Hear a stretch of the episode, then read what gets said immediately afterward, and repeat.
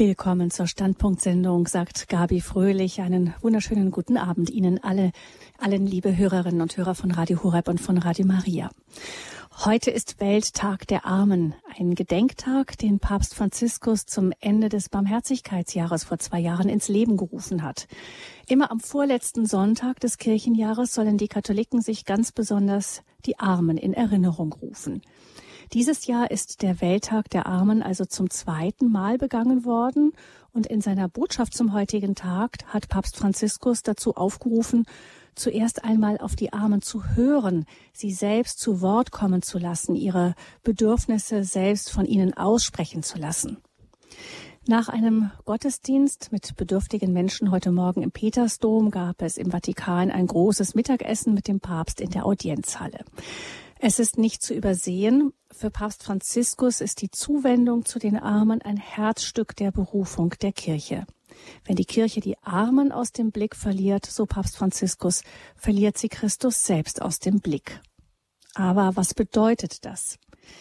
Christus im Armen dienen, Christus im Armen begegnen. Wir haben diesen Gedanken schon so oft gehört dass er uns fast ein wenig abgelutscht erscheint. Wir wissen es und dennoch gehen die meisten von uns doch wohl ohne Wimpernzucken an Bettlern und Obdachlosen in der Stadt vorbei. In Deutschland, sagen wir uns, muss keiner verhungern oder erfrieren. Es gibt Anlaufstellen für alle Sorten von Armut, für Wohnungslose, Flüchtlinge, Verschuldete, Sozialhilfeempfänger, Alleinerziehende und so weiter. Für sie alle gibt es ja die öffentlichen Sozialhilfeeinrichtungen, dazu die Caritas, die Diakonie und wie sie alle heißen. Es gibt also Profis, die das viel besser können als wir. Aber ist das wirklich so? Christus dienen im Armen und Kranken. Das ist unser Thema heute in dieser Standpunktsendung. Und wir sprechen darüber mit Fra Georg Längerke. Er ist Professpriester des Malteserordens und Kaplan der Gemeinschaft junger Malteser zu Gast heute bei uns im Radio Horeb Studio in München. Herzlich willkommen, Frau Georg. Danke sehr, Frau Fröhlich. Guten Abend. Frau Georg Längerke, ganz kurz zu Ihrer Vorstellung. Sie haben 15 Jahre lang das geistliche Zentrum der Malteser in Ereshofen bei Köln geleitet. Und äh, für Sie bricht nun nach einem Sabbatjahr und äh, verschiedenen Projekten eine neue Phase auf. Sie brechen in München zu neuen Ufern auf mit dem Aufbau einer maltesischen Lebensgemeinschaft. Was ist denn da das Projekt? Ja, es gibt ähm, eine kleine Gemeinschaft, die heißt Gemeinschaft junger Malteser, eine Gruppe junger Menschen um den Malteserorden rum.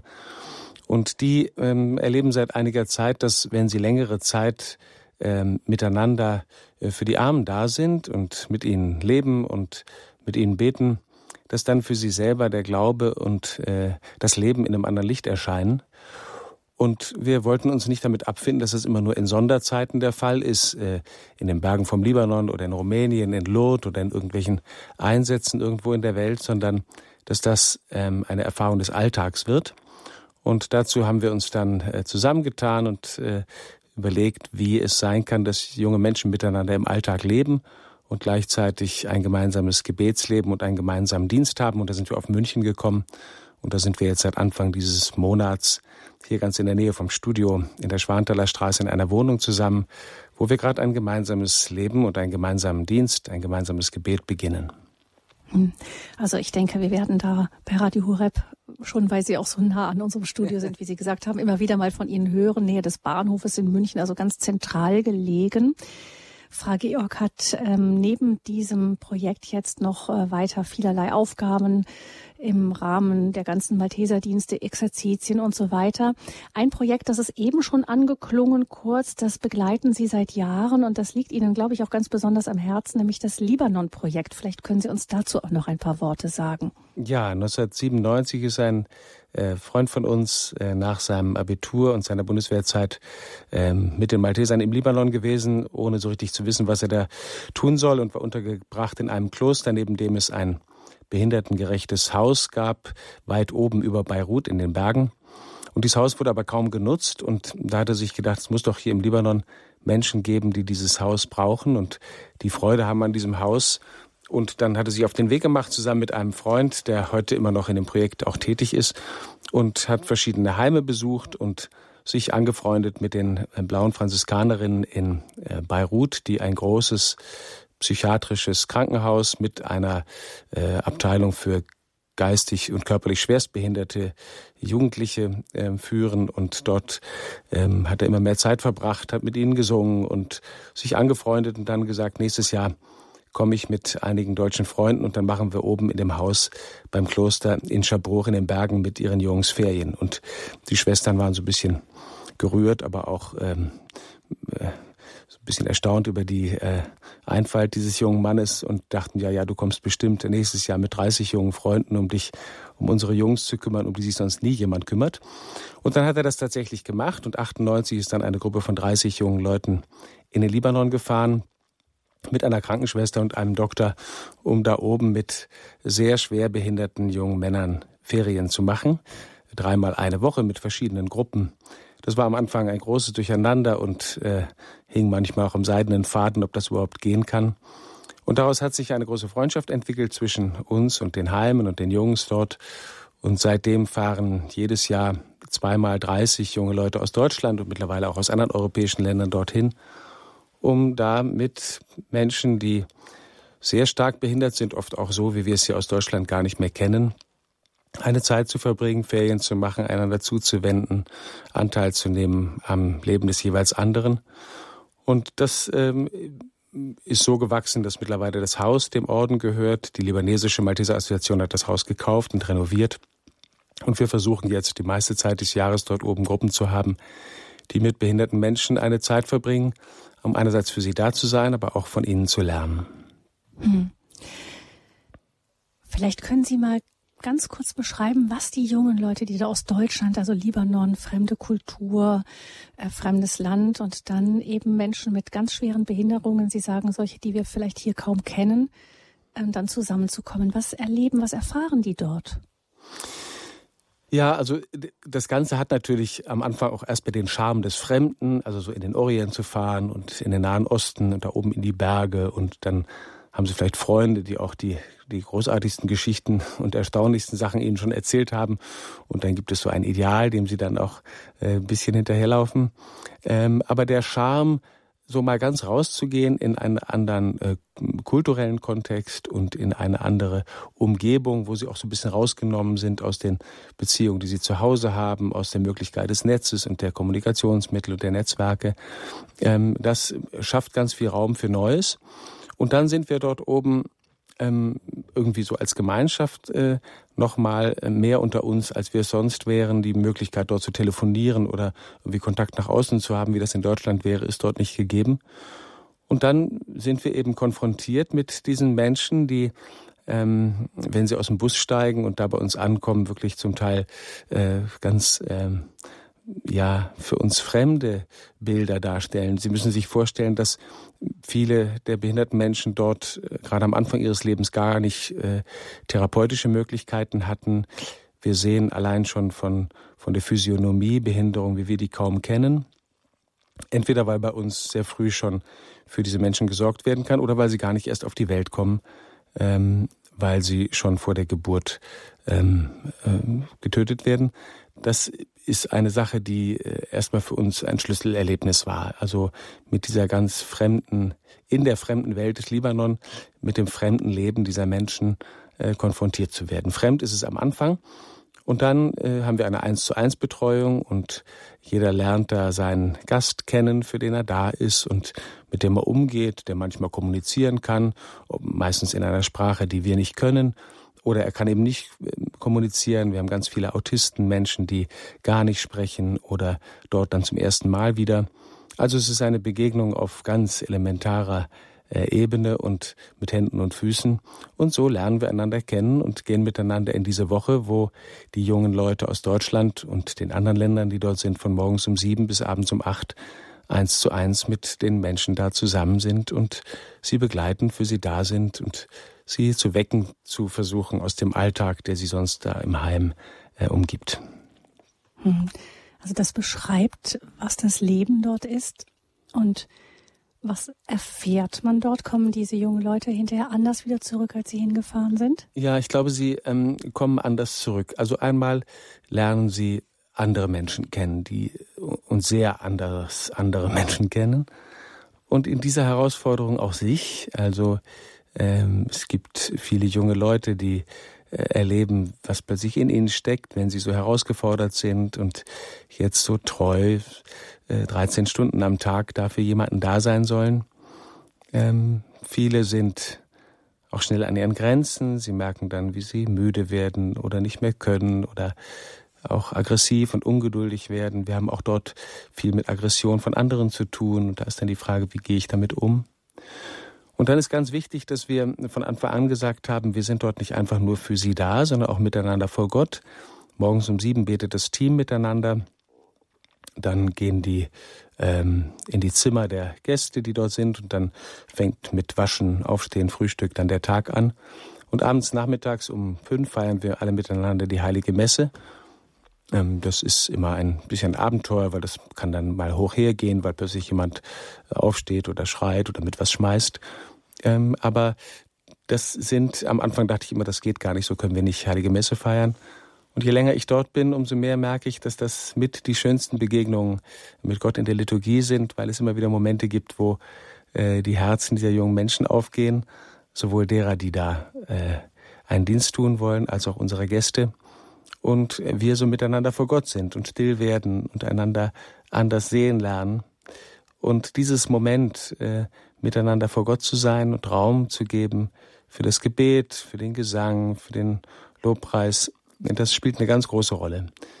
So sehr, dass ich auch jetzt in diesem Sommer wieder einen jungen Mann hatte, der mir sagt, es ist eigenartig, zu Hause gehe ich eigentlich nicht in die Kirche und bete, wenn es gerade so ausgeht. Und hier würde ich ohne die tägliche Messe nicht leben wollen weil es einen Raum und einen Ausgleich, einen Ausblick schafft, äh, nach dem ich mich sehne und den ich sonst nicht kenne den ich woanders noch nicht erlebt habe. Hm. Christus dienen im Armen und Kranken ist unser Thema heute am Welttag der Armen. Unser Gast ist Frau Georg Lengerker. Er ist Professpriester des Malteserordens und Kaplan der Gemeinschaft junger Malteser. Das Libanon-Projekt, von dem Frau Georg gerade eben erzählt hat, ähm, ist noch nicht ganz das Thema. Wir tasten uns da langsam heran, aber das Beispiel zeigt auch, ähm, ja, wie, wie, wie Glaube und Dienst ganz, ganz eng gerade bei den Maltesern miteinander zusammenhängen. Vielleicht nochmal ganz kurz zu den Maltesern selber. Wir kennen ja vor allem den Malteser Hilfsdienst oder die verschiedensten Dienste, die dahinter stecken, hinter diesem Logo. Ähm, aber hinter den Krankenhäusern, Krankenwagen und so weiter steckt ja eben der Malteser Orden, zu dem sie auch gehören, ein internationaler Orden. Und der Orden insgesamt geht auf die Zeit der Kreuzritter zurück. Gibt es denn, Frau Georg, außer den schwarzen malerischen Mänteln, die dann zur Liturgie und so zum Teil getragen werden, zu besonderen Anlässen, noch weiteres, was Ihnen aus dieser Zeit der Kreuzritter geblieben ist? Ja, ich meine, das Wichtigste, was uns aus der Zeit der Kreuzritter geblieben ist, ist der Auftrag, äh, mit Christus für die Armen da zu sein. Der selige Gerhard hat das ja zum, zum Grundzug dieses, dieser kleinen Hospitalgemeinschaft gemacht, die um die erste Jahrtausendwende herum in Jerusalem entstanden ist. Und da sind die Malteser bei allen Wirren und allem, was dann noch so zu ihrem Auftrag dazu kam, auch immer dran geblieben. Das ist immer, wo sie waren, also erst in Jerusalem, dann in, an anderen Orten im Heiligen Land, dann auf Rhodos und auf Malta und heute in Rom und überall auf der Welt immer Hospitäler gab, also immer Orte, wo die Kranken einen Ort hatten und wo es darum ging, wie der selige Gerhard sagte, die Not äh, geringer und das Leid erträglicher zu machen. Hm. Die Malteser sind ähm, vorwiegend Laien, die, also die Ordensmitglieder. Sie sind jetzt Professpriester bei den Maltesern. Das ist ja dann nochmal ein eigener Weg. Ja, genau. Also im Malteserorden gibt es drei verschiedene Verbindlichkeiten. Wenn man so von außen beginnt, ähm, ist die einfachste Verbindlichkeit, die man eingehen kann, dass man Mitglied einer Malteser Assoziation ist, also eines kirchlichen Vereins, einer Vereinigung, einer Gemeinschaft, in der man ein einfaches Versprechen gibt, was aber auch wieder äh, auflösbar ist. Ein Versprechen, ähm, den Armen zu dienen und äh, so der, der, Kirche auch damit einen Dienst zu tun. Und dann gibt es einen zweiten Stand, das sind auch Männer und Frauen, auch verheiratete Männer und Frauen, äh, die ein Versprechen der Obedienz abgeben, also ein Gehorsamsversprechen gegenüber dem Großmeister was bedeutet, dass sie sich nochmal besonders äh, zur Verfügung stellen, auch auf Anfrage sich zu engagieren, die ein verbindlicheres eigenes Gebetsleben haben, auch als Gruppe füreinander und äh, so nochmal eine Gemeinschaft in der Gemeinschaft bilden.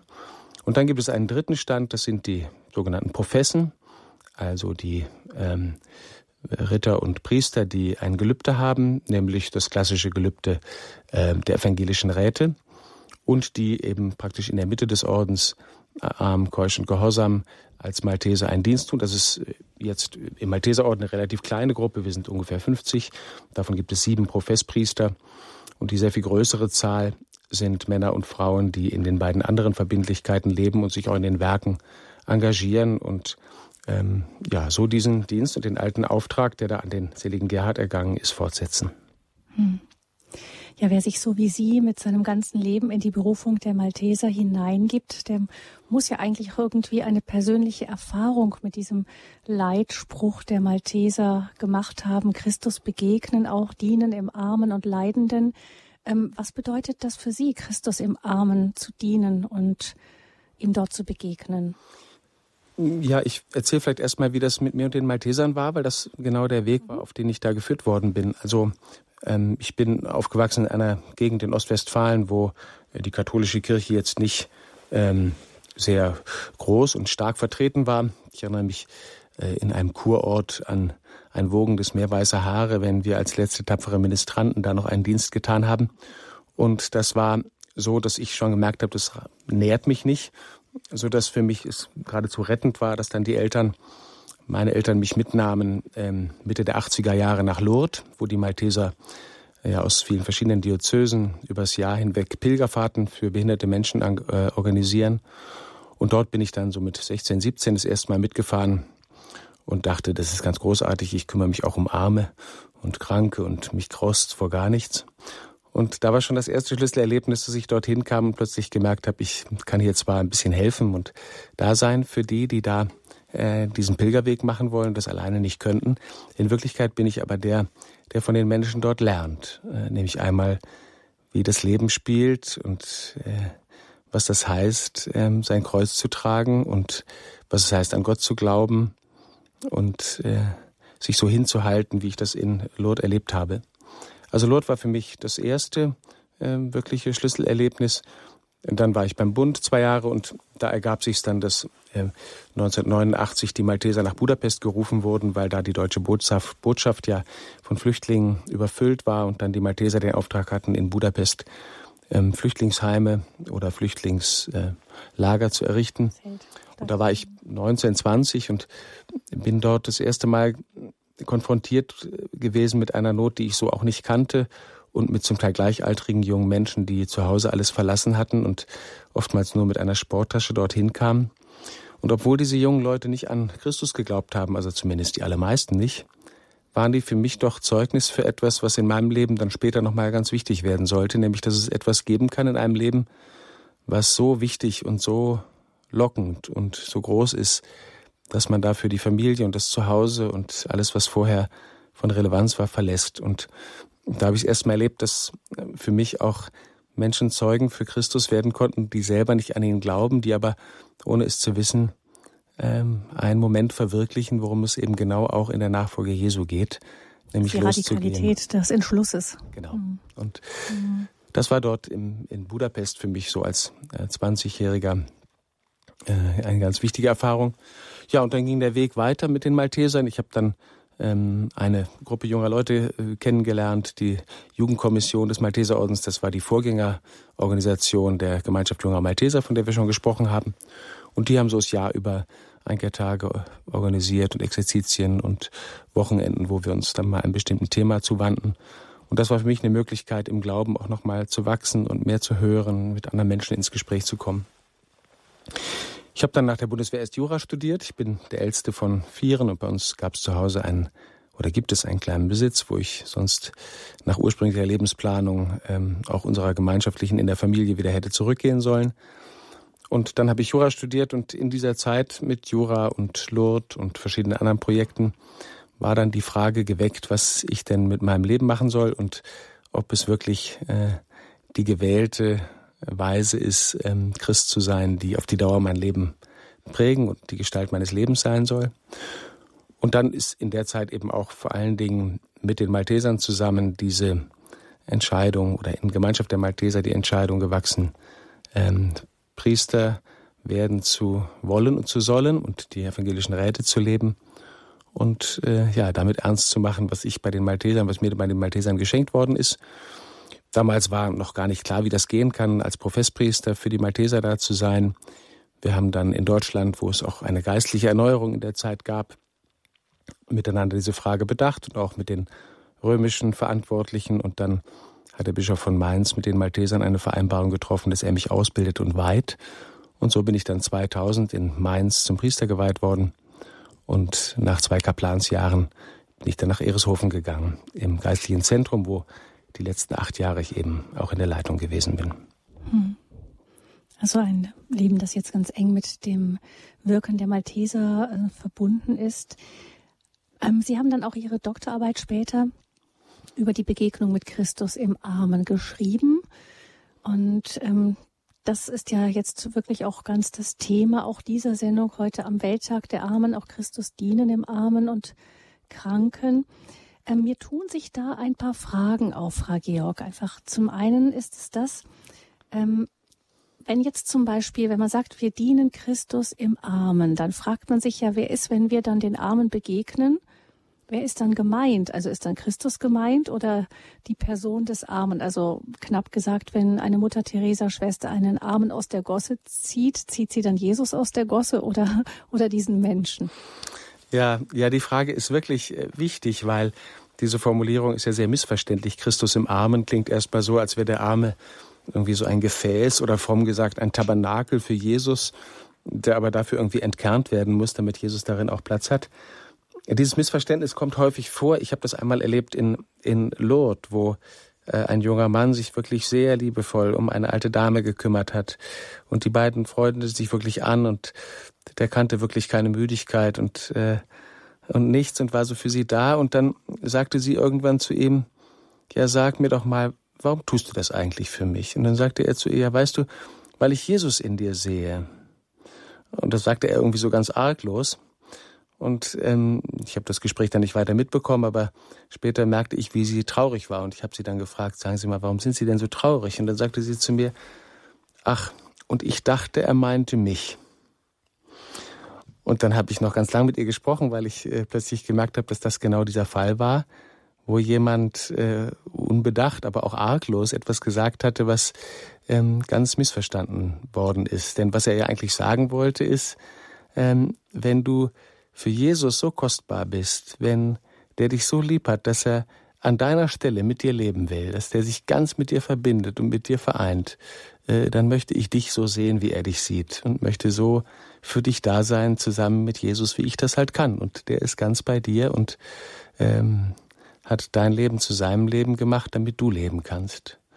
Und als ich ihr das dann so erklärte, dann sagte sie, ja, das, warum hat er mir das so nicht gesagt? Und dann sagte ich, ja, weil es halt ein bisschen kompliziert ist, das kann man nicht so einfach so sagen.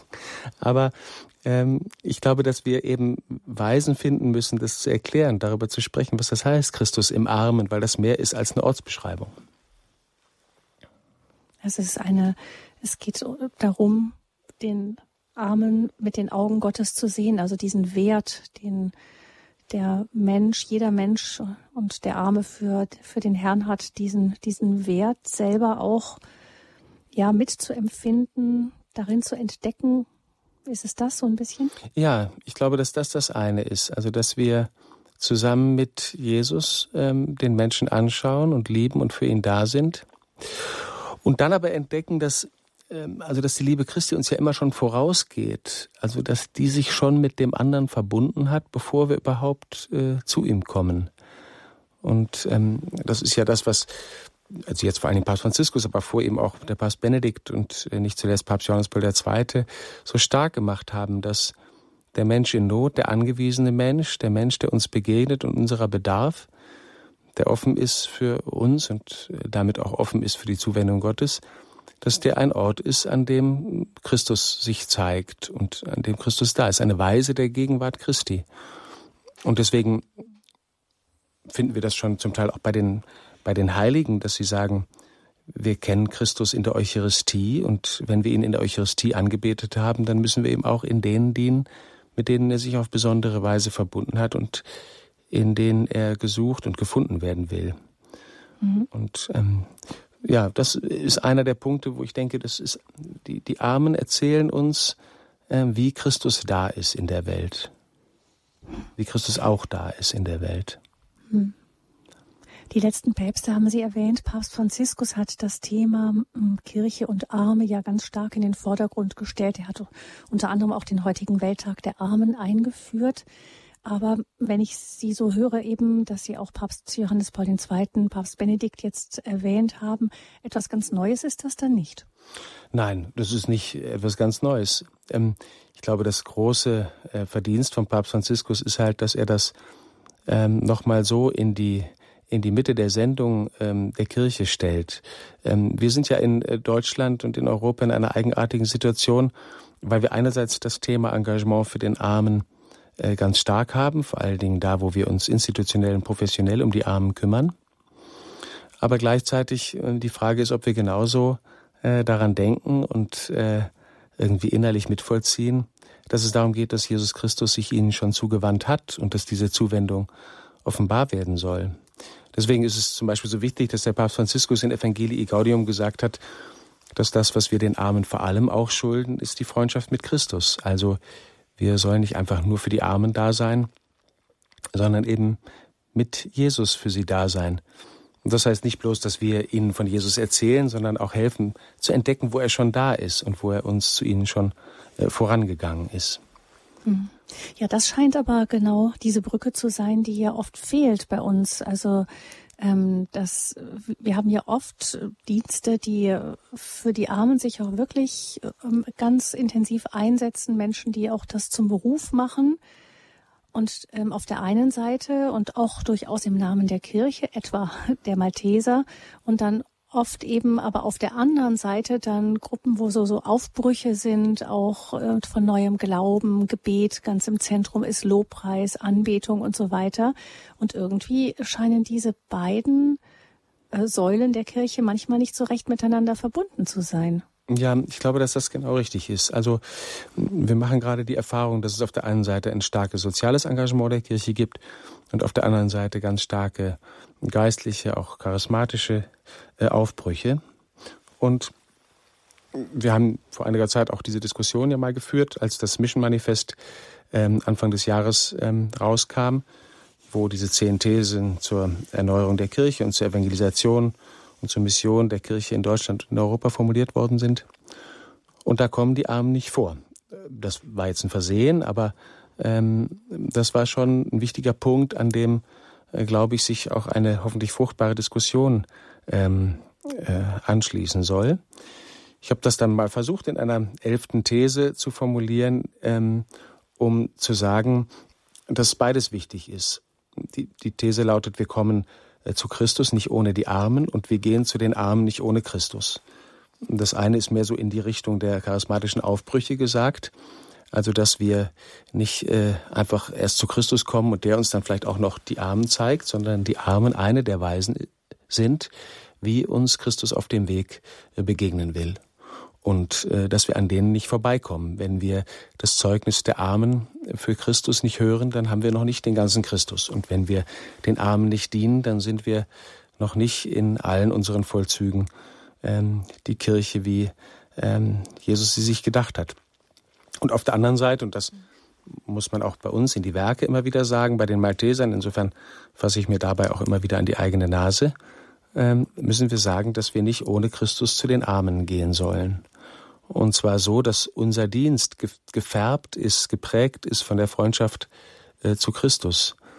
Einerseits, indem wir mit ihm zusammen und versuchen, wie er für die Menschen da zu sein, aber auch zu wissen, dass seine Liebe zu den Menschen nochmal unendlich viel größer ist als unsere. Deswegen geht es auch nicht äh, ähm, oder genügt es nicht, dass wir einfach nur einen Dienst tun, so als bräuchte es die Worte nicht. Ich bin immer erstaunt, dass es da ein Wort von, angeblich ein Wort von Franz von Assisi gibt, dass wir das Evangelium ähm, mit Taten verkünden sollen und nur wenn notwendig mit Worten. Das habe ich irgendwie bei Franziskus nirgendwo gefunden. Mhm. und es ist ja auch richtig, dass wir äh, mit unseren Taten bezeugen sollen, was wir sagen und verkünden. Aber ähm, ja, ich glaube, dass wir von dem, was uns ähm, ansteckt, äh, dass wir von dem, was uns ähm, bewegt, was unser Herz brennen macht, auch reden müssen. Ähm, also von der Liebe äh, schweigt man nicht einfach, sondern von der will man erzählen. Und ähm, kein Liebeslied wurde bisher nur ähm, nötigenfalls gesungen, sondern weil es da einfach dran war. Die Caritas ist denn gerade in Deutschland irgendwie ein wenig an die Profis delegiert worden. Ähm, mein Eindruck ist, wenn jetzt zum Beispiel ich an Italien denke, was ich ein bisschen besser kenne, da ist es ja so, dass die Caritas ganz in den Pfarreien verankert ist. Also das ist ein Ehrenamt in den Pfarreien. Da gibt's diese Profis gar nicht so. Es hat natürlich diese hochprofessionelle Caritas, hat natürlich auch ihre Vorzüge. Ähm, aber, aber auf der anderen Seite hat man das Gefühl in den Gemeinden, also ja, man, man hat das Gefühl, das wird ja sowieso schon gut gemacht und äh, da brauchen wir als, als normale Gemeindemitglieder ja gar nicht unbedingt dran. Ja, also dieses, dieses Outsourcen, also das, das Auslagern der Caritas, das kenne ich auch. Ich denke halt, wir, wir müssen wirklich beides sehen. Also ich kenne ganz viele hauptamtliche Kolleginnen und Kollegen, auch gerade bei den Maltesern, die einen wirklich großen äh, Dienst tun und die auch mit ihrem Leben und ihrer Begabung und ihrem ganzen Dienst da sind und auch sehr dicht an der Not der Menschen dran sind. Also wir haben da in Deutschland schon auch ähm, sehr viel Gutes für die Armen getan mit den hauptamtlichen ähm, Menschen, die da für uns und mit uns arbeiten. Und gleichzeitig ist das Problem, dass ähm, in der Gemeinde da etwas fehlt. In der Gemeinde, wo ich Kaplan war, war es so, dass die Pfarrsekretärin alles, was bis drei Euro ging, aus dem äh, Pfarrsekretariatsfenster rausreichte. Und bei allem, was drüber ging, mussten sie dann zur Caritas in die Frankfurter Straße gehen. Ich glaube, dass ähm, es auf die Dauer darum gehen muss, dass wir, ähm, dass wir den Dienst an den Armen hineinholen in die Gemeinschaft, weil ihr etwas Existenzielles fehlt. Ähm, ich habe selber für mich und mit den jungen Menschen im Libanon entdeckt, was es bedeutet, wenn wir äh, die Grundvollzüge der Kirche ähm, vollständig leben. Also die Grundvollzüge der Kirche sind ja drei ursprünglich. Das Konzil hat dann einen vierten Vollzug dazugenommen, nämlich einmal das Zeugnis, die Martyria, äh, dann die Liturgia, das Gebet, die Sakramente und die Diakonia, den Dienst an den Armen und Kranken. Und das soll sich eben vollziehen in der Koinonia, in der Gemeinschaft. Und wenn wir jetzt eins von diesen Elementen, eins von diesen Vollzügen rausnehmen, dann verändert sich alles andere auch. Also wer äh, versucht, Christus zu bezeugen, ohne das Leben der Armen zu teilen, zu kennen, das Zeugnis der Armen zu kennen, der kann nur ein halbes Zeugnis geben. Und wer ähm, die Liturgie feiert und betet, und die Not der Menschen nicht kennt und sie zu sein macht und sie vor Gott trägt, der betet äh, ja vielleicht nicht vergeblich, aber doch nur halb. Ich habe in Südamerika mal einen jungen Mann erlebt, der hieß äh, Pablo in, äh, Paraguay und der hatte im Dorf ein Auto gefunden und dieses Auto, das fuhr auch so halbwegs oder zumindest tat der Motor, hat aber nur drei Räder und er hatte kein viertes Rad und dann hat er diese drei Räder also äh, genommen und so repariert, wie er konnte. Und dann hat er, hinten links fehlte das Rad und vorne rechts hat er einen Sandsack aufs Auto gelegt und fuhr dann mit diesem Auto mit drei Rädern, weil hinten links war dann eben, hing's in der Luft und vorne rechts war dann der Sandsack. Und so konnte er dann durchs Dorf fahren. Das fuhr nicht schnell und bewegte sich eher langsam.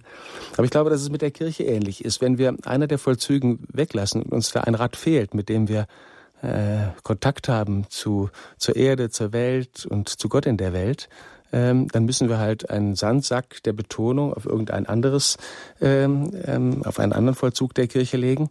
Und dann bewegen wir uns aber auch nur mühsam und können das Auto schlecht steuern und haben eigentlich nicht die Bodenhaftung, die wir haben sollten. Und so ist das, wenn wir jetzt das Zeugnis ganz stark betonen und sagen, das mit den Armen kommt irgendwie hinterher. Oder andersrum den Sandsack auf die Caritas legen und sagen, ja, das Zeugnis, das ist doch eigentlich schon das, was wir tun. Deswegen glaube ich, dass wir wirklich gucken müssen, dass wir die vier Reifen der Grundvollzüge der Kirche auf den Boden bekommen, damit wir, äh, damit wir wieder Fahrt aufnehmen im Glauben ähm, und äh, hin zu den Menschen, die, ähm, die uns besonders brauchen. Hm. Und gilt das dann auch für jeden einzelnen Christen so? Ja, ich glaube, das geht jedem einzelnen Christen auch so. Ich meine, natürlich ist es in der Kirche so, dass wir verschiedene Berufungen haben. Und äh, in den verschiedenen Konzert der Gemeinschaften gibt es solche, die mehr lehren und solche, die sich um die Armen kümmern und solche, die äh, das kontemplative Gebet pflegen. Aber eigentlich kann, kann sich keiner äh, ganz von einem dieser Vollzüge äh, dispensieren. Zumal es ja so ist, dass, dass wir ja auch selber immer zu ihnen gehören, zu den Armen. Also ich bin ja nicht bloß zu den Armen gesandt, sondern wo ich bei ihnen bin und ähm, äh, Anteil nehme an ihrem Leben und ihnen Anteil gebe an meinem, merke ich, dass ich ähm, mit ihnen verwandt bin.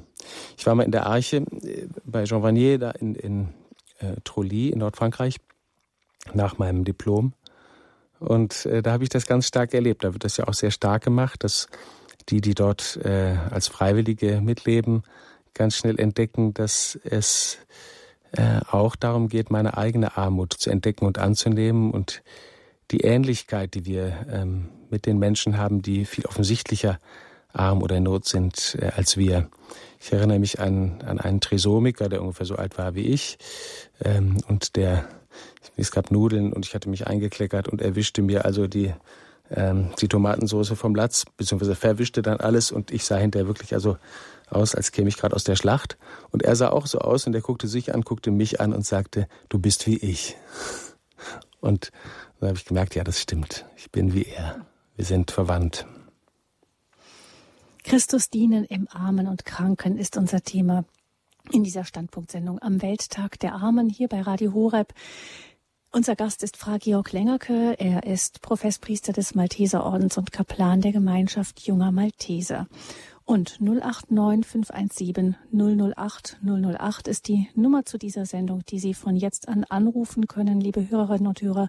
Wir freuen uns, wenn Sie sich mit Ihren Fragen an Frau Georg oder auch mit Ihren ganz persönlichen Erfahrungen der Begegnung mit Christus im Armen und Kranken, wenn Sie uns melden und äh, uns das mit uns teilen, wenn Sie sich melden unter 089 517 008 008 noch einmal die Nummer zu dieser Standpunktsendung, unter der es dann auch gleich für Sie mit weitergeht bei Radio Horeb nach der Musikpause unter 089 517 008 008.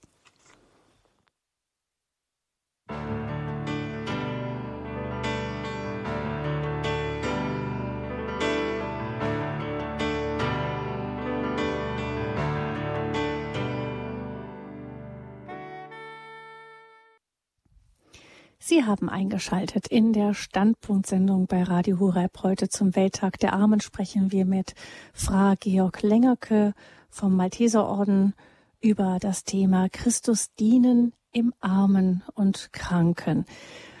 Der Kranke oder Arme ist nicht einfach ein Gefäß für Christus und nicht selbst gemeint als Person, wenn wir als Christen zu ihm gerufen sind und dem und ihm begegnen, sondern wir begegnen mit Jesus Christus den Armen und erfahren dort vielleicht auch noch etwas mehr über uns selbst, über unseren Glauben, über das, was das Leben ist und was Gott in dieses Leben hineinwirkt. Sie können anrufen unter 089 517 008 008 und mit uns sprechen in dieser Standpunktsendung zum Thema Christus dienen im Armen und Kranken. Frau Georg, ähm, ein Thema ist mir noch weiter wichtig. Wir hatten ja schon gesagt, dass eine Missverständnis wäre, der Mensch, der Arme ist selbst gar nicht gemeint, wenn wir Christus in ihm dienen. Und das andere ist, ähm, das Thema ist nicht durch Papst Franziskus jetzt neu in die Kirche gekommen, ist eigentlich ein, ein, eine ganz enge Zusammengehörigkeit. Gibt es da eine von den Grundvollzügen der Kirche, mit den Armen zu sein? Und ähm, wir sind haben das ein wenig verloren, dieses, dieses Zusammensehen von allen Grundvollzügen der Kirche, wozu auch eben der Dienst an den Armen gehört. Jetzt gibt es aber doch noch einen Punkt, wo man sich fragen kann, wie geht denn das zusammen? Also wenn es jetzt die Armen so wichtig sind, um Christus zu begegnen, ist es denn dann gut, dass es Arme gibt oder Armut gibt? Ja, das ist in der Tat ähm, das andere Missverständnis, was uns immer wieder begegnet. Ähm, ich glaube, dass wir das Ganze besser verstehen können, wenn wir auf die Menschwerdung schauen. Ähm, also Gott wird einer von uns und äh, kommt zu uns als ein Mensch, von dem der Hebräerbrief und dann später die Liturgie sagt, dass er in allem uns gleich ist, außer der Sünde. Und er kommt eben nicht einfach nur zu uns, um mal vorbeizuschauen oder uns zu zeigen, wie rechtes Leben geht und dann wieder nach Hause zum Vater zu gehen, sondern um unser ganzes Leben zu teilen und zwar wirklich an unserer Stelle. Vielleicht kann man da mal erklären, was eigentlich christlich Stellvertretung bedeutet. Stellvertretung heißt ja bei uns im juristischen Sinn normalerweise, dass einer für den anderen irgendwo hingeht, weil der gerade nicht kann. Aber wenn wir sagen, dass der Priester stellvertretend äh, für Christus zum Beispiel da ist, dann ja nicht deswegen, weil Jesus gerade keine Zeit hat, sondern weil da einer ist, der sein Leben zur Verfügung stellt, seine Stelle, sein Leib, dass Jesus selber da sein kann. Also wir kennen das offenbar, dass ähm, Jesus so unser Leben teilt, dass es möglich ist, dass Menschen ihn bezeugen, dass äh, von den Jüngern gesagt wird, wer euch hört, hört mich, wer die Jünger hört, hört wirklich den Herrn. Und ähm, ich glaube, dass das ähm, wichtig ist zu verstehen, dass das Erste ist, dass Jesus unsere Armut teilt und unsere Not. Und äh, dass deswegen der Mensch überhaupt und besonders der, der äh, ganz unten ist, der am Rand des Lebens steht, der am Rand des Todes steht, eine Stelle ist, wo Christus gefunden werden kann. Das erste ist also, dass Jesus sich uns ähnlich macht. Und das zweite ist, dass dann es Menschen gibt, wie die Jünger, die Apostel, die sich mit ihrem Leben ihm ähnlich machen, also die ihr Leben dem Leben Jesu ähnlich machen und so dann ihrerseits zu Trägern und Verkündern der Gegenwart Christi werden. Also zusammengefasst, ich glaube, man kann vom Evangelium sagen, es gibt, es gibt Menschen, von denen Jesus sagt, dass er dort ist, wo sie sind. Und das sind einmal die, deren Leben Jesus zu seinem Leben macht, nämlich das Leben des Menschen in seiner Gebrochenheit und in seiner Armut. Und dann gibt es die Menschen, die wiederum ihrerseits Jesu Leben zu ihrem Leben und Jesu Lebensstil zu ihrem Lebensstil macht. Das sind die Jünger. Und von den Jüngern wird gesagt, wer euch hört, hört mich. Und von den Armen wird gesagt, was ihr den Armen getan habt, habt ihr mir getan. Hm. Ja, wir sehen es ja auch in Jesus selber, dass er ähm, Armut da, wo er konnte, dann eben auch gerade auch Krankheit und so ähm, ja, er hat immer fast natürlich beseitigt, also ja. manchmal fast ohne sein sein eigenes Zutun, sein eigenes bewusstes Wirken, wie bei der blutflüssigen Frau, der eine Kraft, die von ihm ausging, heißt es einfach. Also da, wo man sich Jesus nähert, da ähm, da wird wird auch Krankheit geordnet sozusagen, genau. hin, auf Heilung hin. Mhm. Und jetzt gibt es aber eben, jetzt gibt es eben genau zwei Versuchungen. Die eine Versuchung ist, dass wir das Leiden idealisieren und sagen, wie schön das ist, wenn jemand arm ist und so, also zur Stelle wird, wo sich Christus besonders zeigt. Das wäre das Missverständnis, was dann Nietzsche später den Christen vorwerfen wird und sagt, eigentlich ist das Christentum eine Religion für Mucker und Schwächlinge und Versager. Aber die andere Versuchung ist, glaube ich, auch eine, das ist auch eine fromme Versuchung, nämlich zu sagen, na, wenn jemand arm ist oder krank bleibt, dann stimmt offenbar was nicht. Dann hat er offenbar nicht genug gebetet und dann hat er offenbar nicht genug die Nähe zu Jesus gesucht oder gefunden. Ähm, und das kenne ich auch von Menschen, die, sagen wir mal, um Heilung beten und eigentlich das Gefühl haben, es ist noch eine Ferne zu Gott da, wo dieses Gebet nicht erhört worden ist oder wo die Heilsmacht Jesu nicht auf diese Weise offenbar wird. 089 517 008 008 ist die Nummer, unter der Sie anrufen können. Wir hatten eben schon einen Anrufer aus der Leitung. Ich weiß nicht, er scheint wieder herausgefallen zu sein. Haben Sie ein bisschen Geduld. Wir müssen immer die Vorfrage erst nochmal zu Ende bringen, bevor wir dann den Hörer oder den nächsten Hörer mit hineinnehmen können. Also, wenn Sie anrufen möchten, 089 517 008 008. Wir freuen uns auch über Ihre ganz persönlichen Erfahrungen zu dem Thema eben Christus im Armen und Kranken begegnen, dienen. Vielleicht sind Sie selber auch krank und haben auch da eine ganz besondere Zuwendung empfangen in dieser Weise, eben wenn Menschen sich auch im Namen Christi um Sie gekümmert haben. Vielleicht möchten Sie das auch erzählen. 089 517 008 008 ist die Nummer zur Sendung. Frau Georg, Sie haben vorhin schon einmal angesprochen, auch Ihre ähm, sozusagen elfte These von dem Mission Manifest. Also es gibt hier das Mission Manifest, das ähm, auf der Mehrkonferenz vom Gebetshaus Augsburg Anfang des Jahres veröffentlicht wurde. Eben zehn Thesen, da fehlten die Armen, in dieser expliziten Form drin, ein wenig symptomatisch, ähm, sagten Sie. Und Sie haben dann eine elfte These aufgestellt, die eben sagte, dass also nicht ohne die Armen kommen wir zu Christus. Ähm, ist das denn angenommen worden von, von den Initiatoren des Mission Manifest? Sind Sie da auf offene Ohren gestoßen? Also sagen wir mal, wir sind im Gespräch. Ich habe von einem der Initiatoren gleich eine Rückmeldung bekommen, dass das eine wichtige Ergänzung wäre. Wir haben uns dann mal in Altötting getroffen. Da hat so ein äh, Seminar gegeben, wo Erfahrungen mit dem Mission Manifest geschildert wurden. Und da habe ich diese These auch nochmal vorgebracht. Ich glaube schon, dass es ein längeres Gespräch werden wird, weil die Frage schon sehr grundsätzlich ist. Ähm, dass wir äh, weil damit auch gesagt wird, dass es Stellen gibt, wo Christus da ist, wo die Welt erstmal noch nicht sichtbarerweise heil ist. Ähm, weil äh, Jesus eben wirklich unser Leben teilt und das Leben der Leidenden teilt, auch dort, wo es nicht äh, von jetzt auf gleich auf wunderbare Weise sich wendet. An den Heiligen können wir das lernen.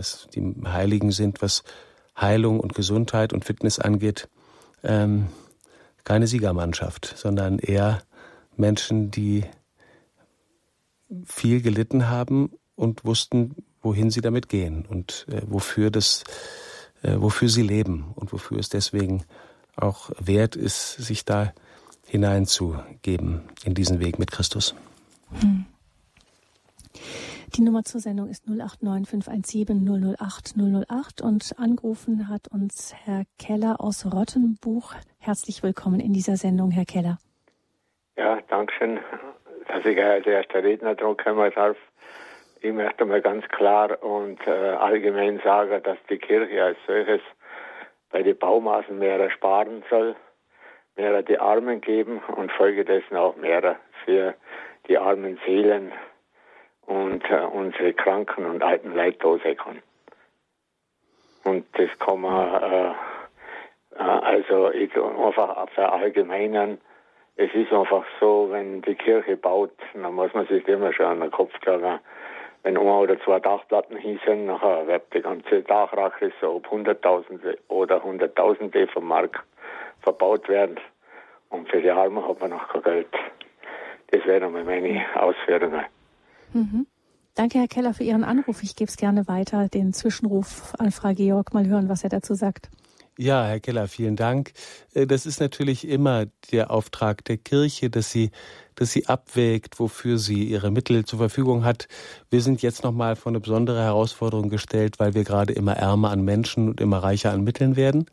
Insofern ist diese Herausforderung eine besonders große und ich glaube auch, dass wir immer sensibler werden dafür, was wir mit unserem Geld tun, also was wir brauchen, um zu erhalten die Orte, an denen äh, Gott für die Menschen vorkommen soll und wo wir den Menschen dienen und auf der anderen Seite, wo wir das Geld brauchen, um es wirklich den Armen zugutekommen zu lassen und äh, der Verkündigung des Evangeliums, also dass die Menschen ähm, die Freundschaft Jesu kennenlernen und ähm, dass auch dafür, dass die Mittel da sind und die Menschen da sind, die das ähm, leisten können. Hm. Ja, danke schön für Ihren Anruf, Herr Keller. Ich Rundfunkgeber ein Detail hier, aber ich habe so viel Erfahrung und sehe das, äh, ich darf ja Andex äh, erwähnen, ich darf Rottenbuch in dem Fall erwähnen.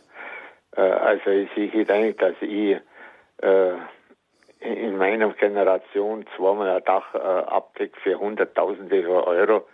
Was also einer eingebaut hat, das andere Rot, äh, Dach war äh, dunkelbraun und jetzt muss es mhm. rot werden.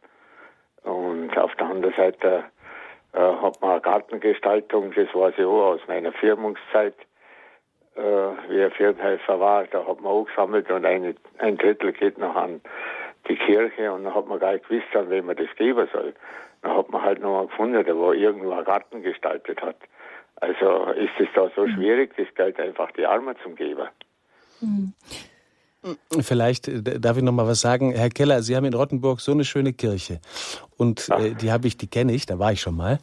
Und äh, die wurde ja auch deswegen so schön gebaut, um den Armen das Evangelium zu erzählen. Also wenn Sie da schauen an der Decke und an den Wänden, da wird überall das Evangelium für die Armen erzählt. Und insofern glaube ich, das ist gut, wenn wir auf der einen Seite schauen, dass diese Geschichten für die Armen weiter erzählt werden und auch in der Weise, wie wir das früher gemacht haben.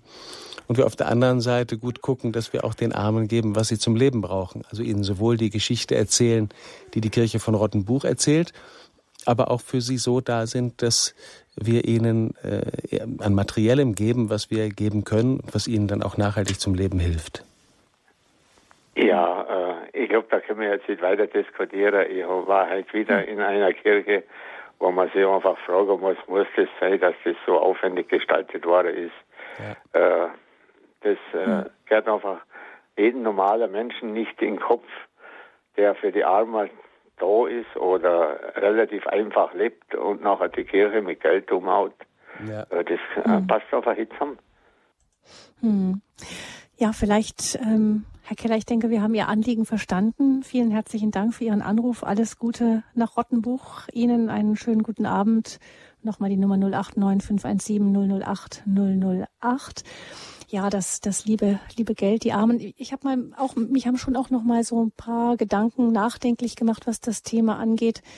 Ähm, mir hat mal jemand gesagt, dass die Kirchen ja auch in früheren Zeiten, wo die Menschen ja viel ärmer waren, ja oft besonders kostbar geschmückt und ausgestaltet waren und oft äh, die Menschen sich ja ähm, wirklich was vom Mund abgespart haben, um die Kirche auch mit, mit ihrem Geld noch mitzuschmücken. Sicher ist da auch viel Schindluder getrieben worden und sind ähm, Arme ausgepresst worden, um Gotteshäuser zu bauen. Das gab es bestimmt auch. Aber auf der anderen Seite ist es, glaube ich, auch so gewesen, dass es den Armen auch zum Teil selber oder vielfach auch selbst ein Anliegen war, dass das Gotteshaus besonders schön war. Mir hat mal jemand gesagt, das war der Königspalast, wo alle Zutritt hatten auch, nicht? Das war auch der Palast für den himmlischen König und den wollte man auch nicht geringer haben als einen, als einen äh, Palast eines irdischen Königs. Ja, mir hat mal eine, mir hat mal eine sehr äh, einfache Frau äh, in Kittelschürze und äh, mit Kopftuch auf dem Land in einer Barock, in einer prachtvollen Barockkirche gesagt, ja wissen Sie, das hier ist mein Zuhause. Und in dem Augenblick wirkte sie wirklich wie eine Königin, ähm, wo ich mir dachte, na, viele, die sich ihren Luxusbunker irgendwo hinstellen, leben trister als diese Frau. Das darf natürlich wirklich keine Entschuldigung dafür sein, dass auf dem Rücken der Armen Prachtbauten ähm, errichtet werden. Aber ich glaube, dass die Armen selber schon ein Empfinden dafür haben, wo ihnen die Schönheit äh, des Baus und der Architektur und der Kunst von Gott erzählt so dass sie auch gemeint sind. Also dass sie merken, ja, das ist die Geschichte Gottes, die mir erzählt wird und die Geschichte eines Gottes, der für mich da ist, gerade an diesem Ort. Wo man das nicht mehr merkt, da ähm, muss ich die Kirche in der Tat fragen lassen, ähm, wofür sie das Geld ausgibt. Ja, Mutter Therese hat ja, Mutter Therese hat ja auch nicht umsonst immer alles, was mit Liturgie zu tun hatte, das wollte sie gerne kostbar haben bei all dem, was die Schwestern sonst einfach lebten. Aber das, das musste dann, das musste wirklich dann auch kostbar wertvoll schön sein. Ja, oder vor zwei äh, Wochen haben wir ja das Evangelium von der Witwe gehört, die in, ähm, am Tempeleingang äh, ihres, ihren ganzen Lebensunterhalt in den Opferstock tut, weil das für sie einfach das Zeichen ihrer Hingabe, ihrer Gottzugehörigkeit war, während das viele, dass die vielen Reichen hineintaten, eben nur etwas von ihnen war und eben auch nur, sagen wir mal, die, die teilweise äh, Hingabe, ähm, die, die damit zum Ausdruck kam. Hm. Christus in den Armen dienen ist das Thema in dieser Standpunkt-Sendung am Welttag der Armen. Herr Kunert ruft uns aus Hannover an. Ich begrüße ihn ganz herzlich. Guten Abend. Guten Abend, ich grüße Sie auch ganz herzlich. Hallo. Herr Kunert, guten Abend, hallo. Ja, das Thema gefällt mir sehr gut weil ich aus meiner Familie her auch mit dem Thema vertraut bin. Christus in den Armen dienen. Meine Tante litt an MS. Meine Eltern haben sie lange, lange begleitet. Über 20 Jahre sind sie jeden zweiten Sonntag äh, 40 Kilometer gefahren und das damals noch in der DDR, in der Nähe von Leipzig, mhm. äh, in der Diaspora. Wir haben dort äh, ein christliches Elternhaus erlebt. Das, meines Vaters Bruder war evangelischer Pfarrer. Deswegen war die eine Seite evangelisch. Und meine Mutter kommt aus Schlesien. Äh, deswegen katholisch. Und wir sind katholisch erzogen und sind den Weg als äh, Ministrant und Jugendlicher gegangen und hatten sehr zu leiden unter den ganzen Bedingungen, die wir in der DDR auch erlebt haben. Gut, ich habe studiert, ich bin Informatiker geworden. Ich habe äh, mit 25 mein Diplom gehabt, habe dann mit 25 auch geheiratet, habe eine Tochter adoptiert, was auch, denke ich, etwas ist, äh, in den Christus in den Armen dienen, also ein Kind, was sonst keine Chance gehabt hätte, äh, außer ins Pflegeheim zu kommen. Es war auch nicht einfach in der DDR, gerade mit den äh, staatlichen Beurteilungen, die man bekommen hat und mit meinem christlichen Verständnis und äh, dem, was ich kundgetan habe. Deswegen bin ich an dem Thema. Äh, ich selber bin jetzt durch Krankheit sehr belastet, eigene Krankheit, psychosomatisch. Ich habe meinen Arbeitsplatz deswegen verloren, weil ich einen Antrag gestellt habe auf Erwerbsminderungsrente. Und meine Firma dann gesagt hat, ja, du hast den Antrag gestellt, du kannst zwar noch arbeiten, aber wir sehen das gar nicht ein und du musst jetzt gehen. Und bin da selber in die Armut hineingekommen, mhm. was ich nie gedacht hätte. Okay, soweit von mir. Hm, ja, Herr Gunnert, Sie sind wirklich mit Leid vertraut, gell? Das ist sowohl von Ihren Verwandten her, was Sie da in der Jugend erlebt haben, als auch von Ihrer Tochter und jetzt in Ihrem eigenen Leben. Ich glaube halt, dass, ja. dass dieses, also auch das, was Sie erzählt haben, das, was Sie da in der Jugend erlebt haben, als auch von Ihrer Tochter und jetzt in Ihrem eigenen Leben. Ich glaube halt, dass, ja. dass dieses, also auch das, was Sie erzählt haben, dass wir ähm, dass wir, wenn wir im Leid die Verbundenheit mit Jesus suchen, es gar nicht nur darum geht, dass sich alles wendet oder dass alle Fragen beantwortet werden, ja. sondern ich glaube, dass die Verbundenheit mit Christus im Leid auch die Erlaubnis einschließt, dass Fragen offen bleiben. Es ist ja eine Versuchung, auch manchmal eine fromme Versuchung, dass wir meinen, es müsse auf alle Fragen eine Antwort und auf alle Bitten eine Erhörung geben der Schrei des Gekreuzigten und die Frage aus dem Psalm 22, mein Gott, mein Gott, warum hast du mich verlassen, ja. die bleibt erstmal unbeantwortet. Und in dem Sicher, ich habe mich daran auch gewöhnt. Ja. Das, was ich tun kann, ist mich so, wie ich bin, Christus hinhalten und wie ich es mein Leben lang auch getan habe, zu sagen, Herr, ich bin dein Diener, hilf mir aus meiner Not in dem, was ich tue, damit ich auch noch einen Sinn im Leben erkennen kann. Genau. Und, und ich glaube eben, dass es da wichtig ist zu wissen, dass Jesus der Herr ist, der mit uns zusammen zum Vater schreit. Also, ja. dass es nicht bloß der ist, zu dem wir rufen, sondern der sich schon ganz mit uns verbunden hat und diese Spannung mit aushält. Auch diese offene Frage mit aushält. Und so, dass wir schon mit ihm verbunden sind, aber mit ihm zusammen dann auch ähm, die Frage offen lassen können, so wie sie halt sich gerade stellt. Ja, ich sehe mein Leben, denke ich, mit vielen Dingen geprägt, wo ich anderen geholfen habe. Mhm. Sei es als äh, jemand, der Gottesdienste geleitet hat, Wortgottesdienste in der eigenen Gemeinde, als Kantor, als Lektor, äh, sei es mit meiner Ausbildung zum Hospizhelfer, wo ich sechs Jahre lang Menschen begleitet habe. Ja. 170 Stunden hatten wir die Ausbildung und auch eine End äh, dafür. Mhm. Oder ich bin auch mit ins Gefängnis gegangen, habe dort mit äh, einen Gottesdienst, einen zweiten Gottesdienst später äh, gestaltet. Ja, und heute bin ich hier allein und sehr allein mhm. und sehe keine Chance, außer hinzugehen und zu sagen, ja, hier bin ich. Und äh, wenn man aus der Kirche kommt, man hofft, äh, mit Leuten ins Gespräch zu kommen, aber oftmals geht das überhaupt nicht. Die sind so sehr mit sich selbst beschäftigt. Bittererweise könnte ich fast sagen, ja, uns geht es gut. Äh, schön, dass du da bist. aber du gehörst nicht zu uns. Das zu erleben ist traurig.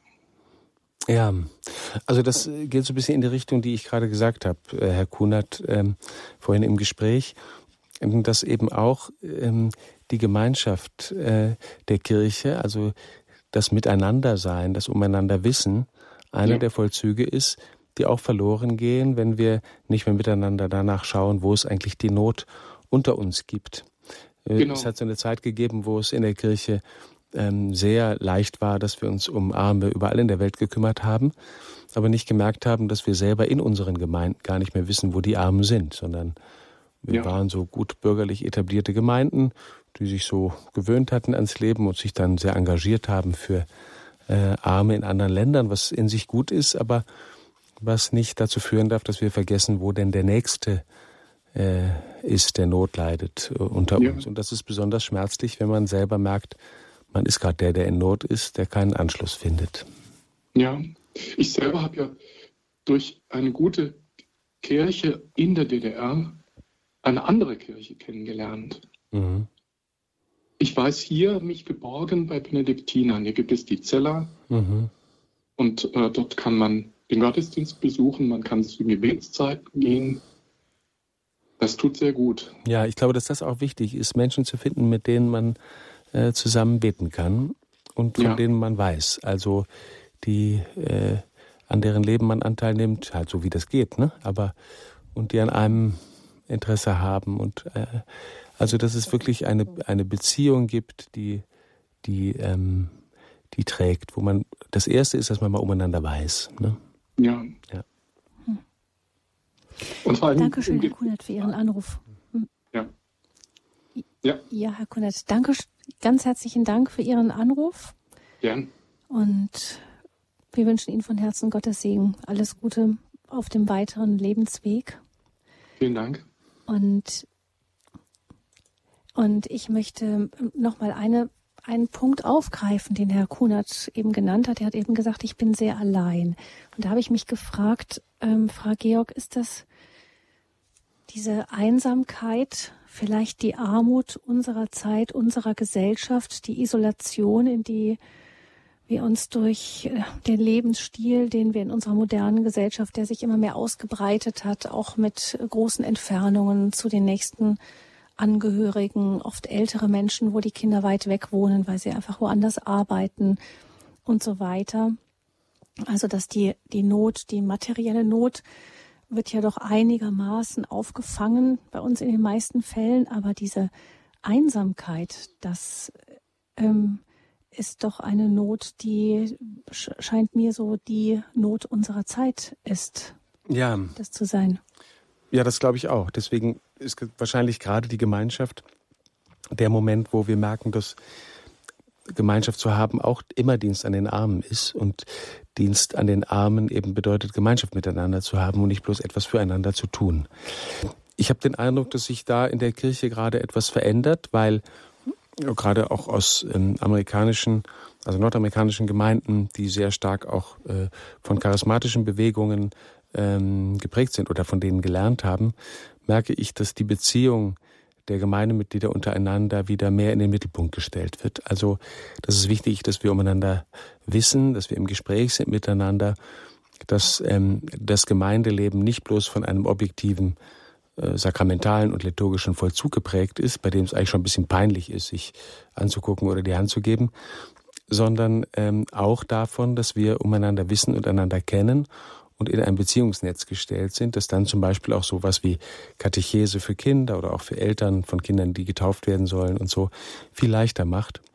Und Menschen zu uns kommen, die den Eindruck haben, da sind Leute, die sich für uns interessieren. Also immer, wenn ich von Menschen höre, äh, die irgendwo in eine Gemeinde gekommen sind, dann gefragt worden sind, ach, sind Sie neu hier, woher kommen Sie denn? Sind die ganz erstaunt, weil sie das von zu Hause aus Deutschland in der Regel nicht kennen wo die meisten aber auch ziemlich erleichtert sind, wenn sie nur um Himmels Willen in Ruhe gelassen werden, auf dem Hin- und Rückweg zur Kirchenbank. Ja, für mich auch nochmal zum Nachdenken anregend, auch von einer ähm, von jemandem, der im Gefängnis viel unterwegs ist und äh, wo dann doch auch im Gefängnis manchmal wieder Menschen, die Männer neu oder oft sind es Männer, die Menschen neu zum Glauben finden Und dann ist dann die Frage, wenn Sie rauskommen aus dem Gefängnis, wohin? Und da sagte mir diese Frau, die eben viel Erfahrung in Gefängniszeiten gesammelt hat, ähm, sie sagte dann, äh, in katholische Kirchen, kann, Gemeinden kann sie sie kaum schicken, weil da sich keiner für sie interessiert groß. Am Ende landen sie meistens doch in den Freikirchen. Das muss uns doch zum Nachdenken anregen, dass, äh, dass bei uns die Gemeinschaft so wenig Stellenwert ja. offensichtlich in einer normalen katholischen Pfarrgemeinde. Also ich glaube, dass es zwei Straßengräben gibt. Der eine Straßengraben ist, sagen wir mal, der, der äh, subjektivistische, äh, wo die Beziehung und, und so das Miteinander ähm, den allergrößten Raum einnimmt. Also die, das ganze Gemeindeleben geprägt ist von der Subjektivität der Beziehung. Das ist der eine Straßengraben. Und der andere Straßengraben ist, sagen wir mal, der wäre einer, der so eher aus der sakramentalen katholischen Kirche sein kommt, dass man meint, da wo objektiv die Kirche sakramental da ist und die Sakramente gefeiert werden und ähm, sagen wir mal der Ritus eingehalten wird, da reicht's dann schon und da können sich Menschen andocken. Und ich glaube, dass, dass beides zusammengehört. Also dass wir einerseits ähm, an dem Rückgrat äh, des sakramentalen Lebens der Kirche eine Form von Gemeinschaft ähm, finden können, die dann eben auch getragen ist vom Wissen umeinander und von, von, den, von, von, von dem, was Glauben eigentlich heißt. Glauben ist ja nicht bloß, ähm, ist ja nicht bloß ein, sagen wir mal, ein von wahr für Wahrheiten von Sätzen, sondern ein Beziehungsgeschehen. Glauben tue ich immer jemandem. Also Sie und ich, wir haben den Glauben von unseren Großeltern und Eltern und von Freunden und Priestern und Zeugen und Katecheten bekommen. Und da war eben die Beziehung der Weg, wie wir Christus kennengelernt haben. Und das ist einfach etwas, was, was wir oft vergessen, dass äh, Glauben eine Beziehungssache ist. Meinen kann ich auch etwas einfach so. Aber Glauben tue ich immer jemandem. Und wo unsere Beziehungen nicht äh, lebendig sind, da glauben wir niemandem mehr oder nur noch einem Buch aber nicht den Zeugen. Und deswegen ist, glaube ich, Zeugnis, also auch die Martyria, die muss zur Koinonia, zur Gemeinschaft führen, zum Zeugnis, weil sonst Glauben kein Beziehungsgeschehen mehr ist. Und wie sollen uns denn die Armen die Liebe Gottes glauben, wenn wir nicht Beziehung mit ihnen aufnehmen, sie beim Namen kennen, äh, mit ihnen zu tun haben, uns, uns ihr Leid auch nahegehen lassen?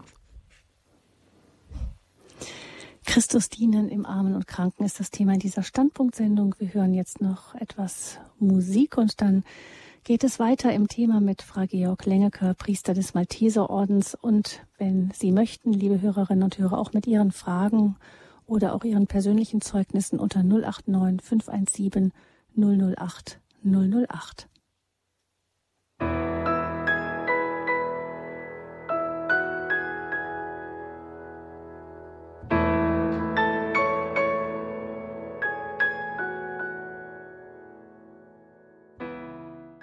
Sie haben eingeschaltet in der Standpunktsendung bei Radio Horeb hier. Heute am Welttag der Kranken sprechen wir mit Frau Georg Lengerke vom Malteserorden über das Thema Christus dienen im Armen und Kranken 089 517 008 008. Unsere Hörernummer hat Herr Jümmers angerufen, den ich in dieser Sendung herzlich begrüße. Guten Abend, Herr Jümmers. Ja, schönen guten Abend. Und herzlichen Dank äh, für Ihre Sendung und auch herzlichen Dank an den Herrn vom Malteser Kreuz. Ich finde das wunderbar, dass Sie solche Themen ansprechen. Aber jetzt darf ich äh, meinen Standpunkt dazu äußern äh, und wirklich offen zu Ihnen sein, ja?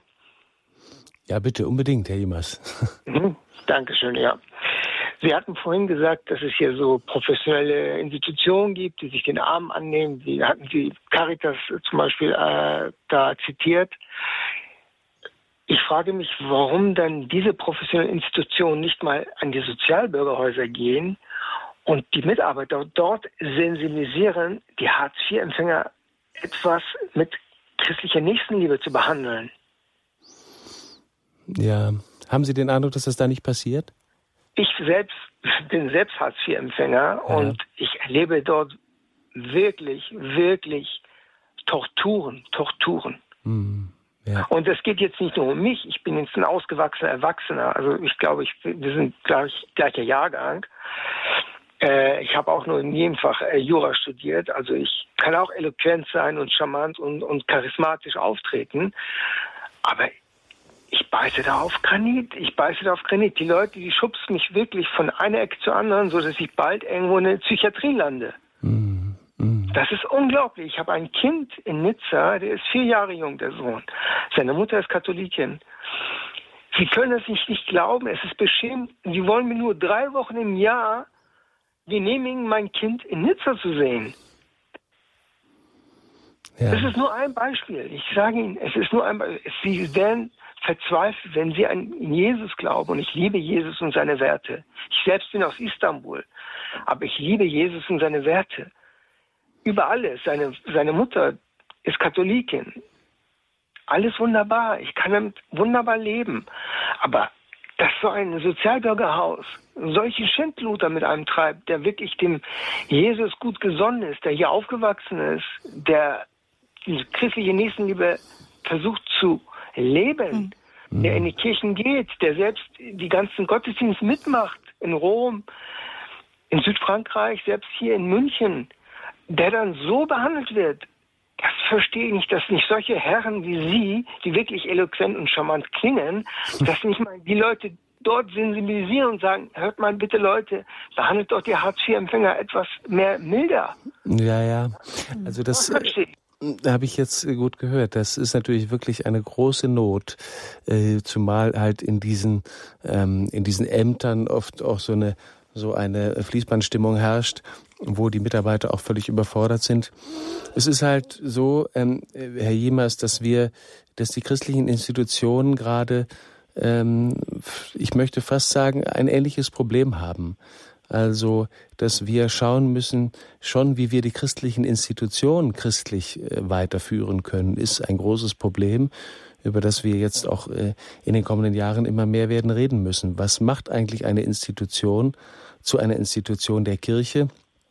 Wir haben oftmals ähnliche Probleme auch schon in den kirchlichen Einrichtungen, weil es da eben auch Überforderungen gibt und viele Menschen, die auch den christlichen Glauben selber gar nicht so kennen.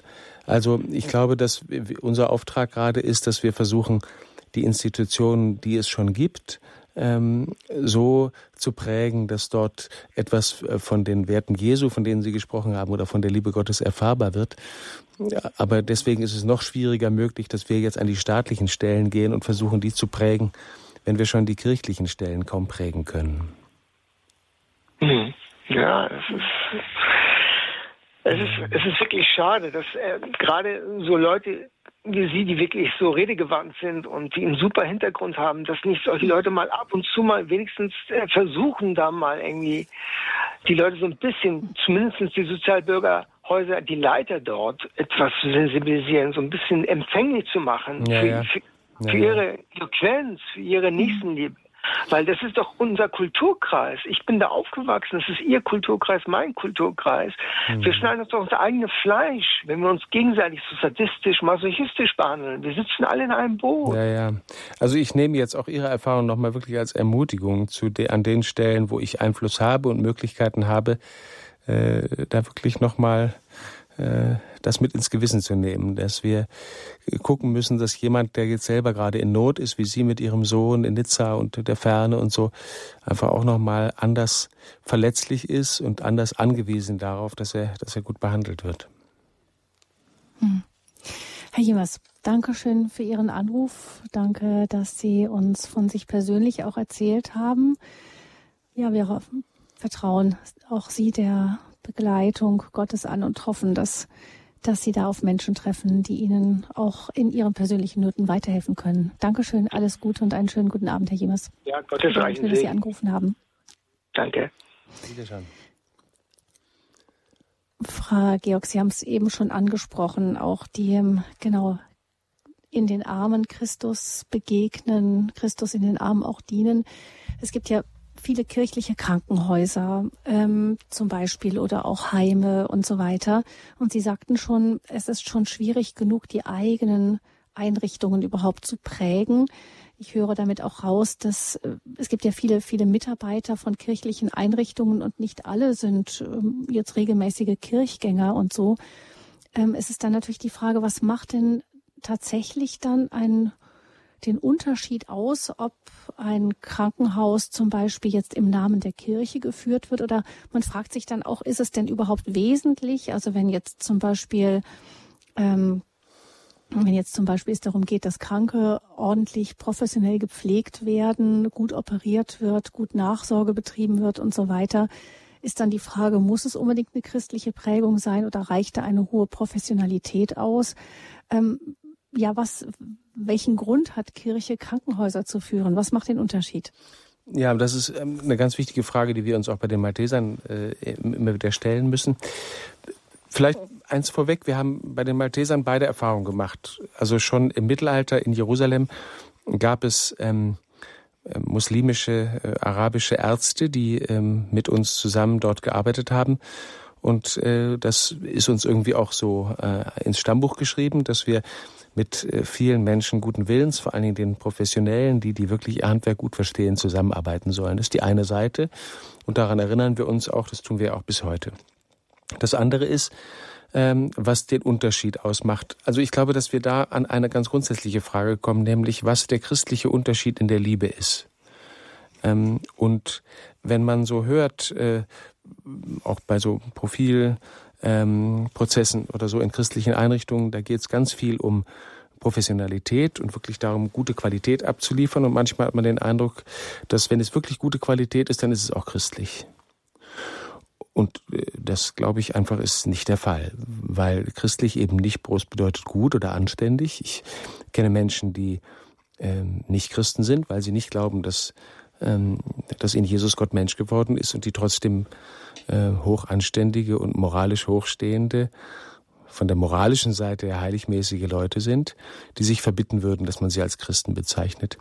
Ich glaube deshalb, dass der christliche Unterschied auch in unseren Werken nicht bloß darin bestehen kann, dass wir noch mehr tun als die anderen oder das besser tun als die anderen oder noch mehr lieben als die anderen oder längere Zeiten haben oder uns mehr verausgaben oder begeisterter sind oder all das, sondern dass wirklich der Unterschied ist, dass da Menschen sind, die die Liebe Gottes kennen.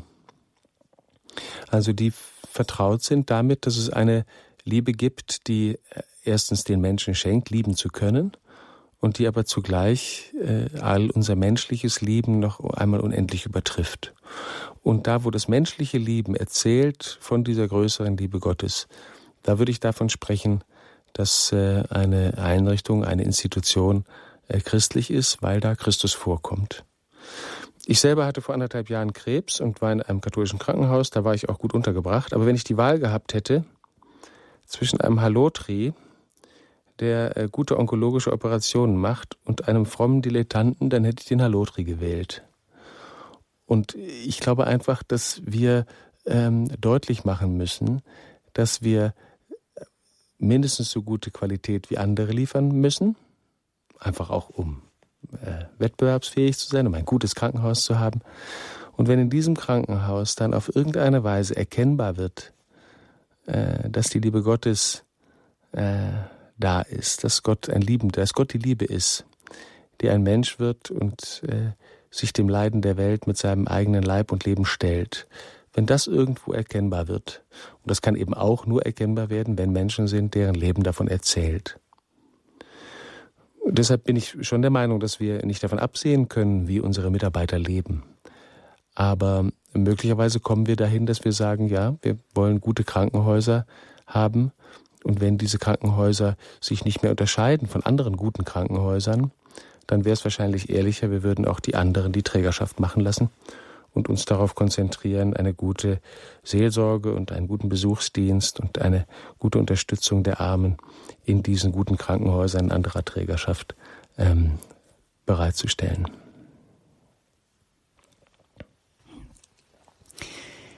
089 008 008. Äh, Frau Schmidt ruft uns noch an in dieser Standpunktsendung zum Welttag der Armen. Guten Abend, Frau Schmidt. Guten Abend. Guten Abend, Frau Schmidt. Ja, ich bin noch auch noch Hartz-IV-Empfängerin und wollte zu meinem Vorredner oder Vorvorredner mal was sagen. Und ich habe also wirklich auch äußerst schlechte Erfahrungen gemacht mit dem Jobcenter und es ist also wirklich ja, also man findet gar keine Worte mehr, wie mhm. schlecht man eigentlich wirklich behandelt wird mhm. auf dem mhm. Jobcenter. Also so, das ist so meine eigene Situation. Was ich aber noch viel, viel schlimmer finde, ist, äh, wenn ich so ältere Leute dann dort schon gesehen habe. Also ich bin da halt recht forsch reinmarschiert und habe meine Kopie gemacht und da stehen ganz, ganz oft andere Leute noch da und die dann halt auch, gerade ältere Leute, die, die sagen, könntet Sie mir bitte helfen und die selber gar nicht mal kopieren können und denen man dann wirklich, also sogar beim Kopieren helfen sollte. Also es wäre zum Beispiel, wenn das die Caritas sich zur Aufgabe machen würde, da einfach ab und zu mal jemand hinzustellen, der beim Kopieren hilft. Also es wären oft ganz, ganz einfache Dinge, an denen es im Jobcenter auch fehlt. Und also dass die Bescheide dann oft noch falsch sind, das sind noch ganz andere Themen. Da wäre es wirklich auch ein ganz weites Betätigungsfeld. Ich hoffe jetzt, dass ich wirklich demnächst vom Jobcenter unabhängig werde, mhm, mh. dass das auch funktioniert. Bin jetzt mittlerweile alleinerziehend und ich habe wirklich auch ansonsten eine schwierige Situation. Aber das Aller, Allerschlimmste ist wirklich die Abhängigkeit vom Jobcenter. Und also ich habe dann auch schon noch Sozialberatung und Begleitung und so. Und es bestätigt mir wirklich jeder x-beliebige, dass die Abhängigkeit vom Jobcenter also schlimmste, der schlimmste Umstand eigentlich an der ganzen Situation ist. Und da finde ich schon auch, mhm. dass es auch von der Kirche viel zu wenig Beachtung findet. Weil im Prinzip mhm. interessiert ja, Frau Schmidt, vielen Dank. Sie haben zwei Dinge gesagt, die ganz wichtig sind. Das eine ist die Erfahrung von Menschen, ähm, abhängig zu sein und auch aus der Abhängigkeit nicht rauszukommen. Ja, ja. Also ähm, ich glaube, dass das wirklich etwas ist, was wir, was wir ähm, bedenken und üben müssen. Also wenn Jesus sich unseres Lebens annimmt, dann deswegen, damit wir selber stehen können. Also was ja. ich vorhin gesagt habe, wenn Jesus an unsere Stelle tritt, dann nicht, damit wir da nicht mehr sind, sondern damit wir da gerade sein können. Also Jesus kommt an meine Stelle, damit ich wieder stehen kann. Ja, also, Jesus, ne? also ja, für mich hat es jetzt auch einigermaßen funktioniert.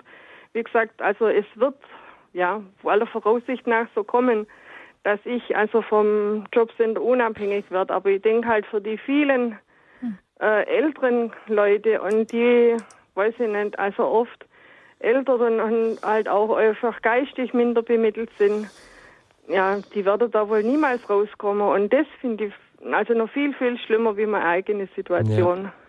Ja. ja. Vielleicht können Sie aber, Frau Schmidt, auch, und wahrscheinlich tun Sie das ja auch schon, wo Sie diese Menschen erleben, gerade die Älteren, sind Sie wahrscheinlich auch selber gefragt. Also wo Sie da so dran sind, auch aus Ihrer eigenen Erfahrung von Abhängigkeit und, und, ähm, und äh, dieser Not, dass da keiner da ist, der hilft, sind Sie wahrscheinlich auch da ein ganz wichtiger Mensch an der Stelle, wo Sie sind, gerade für die anderen, denen Sie da begegnen. Ja, ja, also wenn die mir begegnet sind, ist das ja keine Frage, dass ich denen dann kurz die Kopie mache. Also so viel Zeit ist immer. Mm. Also im mhm. Parkverbot stehe ich nie und von dem her geht es dann immer. also ja, das ist schon wirklich immer möglich. Aber ja, ich denke halt, es sind so viele Zeiten, wo da wirklich niemand ist. Und also mm. die eine Situation war wirklich so, da kam dann einer, können Sie mir helfen, Kopieren zu machen, da kam gleich der zweite und ja, aber auch, auch jüngere Leute jetzt, ich habe dann eine Libanesin dann auch mal beim Jobcenter getroffen, die eben auch nicht gewusst hat, wie Kopieren funktioniert. Die war auch wesentlich jünger, also die wäre jetzt vom Alter her da nicht wohl drauf mhm. angewiesen gewesen, aber fand sich dann auch nicht wirklich damit zurecht und die sind alle sehr, sehr dankbar. Also man kann da natürlich positive Erfahrungen machen, ja. grenzenlos, aber ich denke halt einfach, also ich würde schon so auch so sagen, dass das die Kirche, also im Privaten hm. schon, aber so im, im, von der Amtskirche und so, kann ich jetzt nicht gerade behaupten, dass das irgendjemand da groß interessiert. Einzelne also Stelle, vielleicht sind das auch Frau Schmidt, vielleicht sind das auch einzelne, sind das auch ähm, die Stellen, wo wir Armut heute halt eben vielleicht neu wahrnehmen müssen, nicht? Das ist vielleicht äh, verändert sich das dann auch immer wieder und ähm, ich denke daran jetzt auch Frau Georg, Frau Schmidt, nach dem, was Sie auch gesagt haben, hier ähm, der Papst Franziskus hat ja zum Welttag der Kranken hat Papst Franziskus einen, eine Botschaft herausgegeben und er hat da auch geschrieben, an einem Welttag wie diesem sind wir zu einer ernsthaften Gewissenserforschung aufgerufen, um uns darüber klar zu werden, ob wir wirklich fähig sind, auf die Armen zu hören. Ja. Was ja. wir brauchen, um ihre Stimme zu erkennen, das ist die Stille des Hinhörens. Wenn wir ja. selbst zu viel reden, werden wir es nicht schaffen, ihnen zuzuhören. Vielleicht ist das da auch noch mal ein neues Zuhören gefragt. Frau Schmidt, das würde ich gerne an Frau, Frau Georg weitergeben, wo denn die Armut bei uns überhaupt ist und was denn jetzt wirklich auch einfach gebraucht wird. Ja, ich glaube, dass das mit dem Zuhören gerade eine der Weisen ist, wie wir, wie wir eben Anteil nehmen am Leben des anderen. Ich glaube, dass ähm, wenn wir, wenn wir hinschauen, dass dort die, der Dienst oder die Hilfe oder das Dasein für die Armen am, am angemessensten war, wo wir äh, am Leben der Menschen teilgenommen haben und ihnen auch Anteil geben an unserem Leben. Also das ist nie bloß eine Einbahnstraße. Und ich glaube, dass es da eben, dass das eben genau damit beginnt, dass ich auf den anderen höre. Weil der möglicherweise mir gar nicht zuerst nur eine Not erzählt, sondern sein Leben. Und ich dann in diesem Leben höre, wie die Welt ist und wie der Mensch ist und wie Gott ist. Und dann erst als nächstes kommt, äh, was ich tun kann.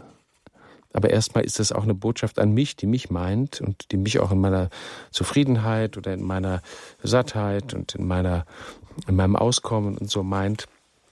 Die Mutter Teresa hat es ja, dieses Wort Jesu ähm, am Kreuz zu ihrem gemacht, mich dürstet, weil sie gesagt hat, das ist eben nicht bloß das Wort des Gekreuzigten, sondern zugleich ähm, ein Wort Jesu, das ähm, ein Echo findet im, im Wort der vielen, die, die rufen und die von sich erzählen wollen und die etwas zu erzählen haben. Und das, was uns die Armen von sich erzählen, hat immer auch mit uns zu tun. Deswegen sollte es uns aus unserer Bequemlichkeit rausrufen und hin zu denen, die mit Christus schon längst verbunden sind.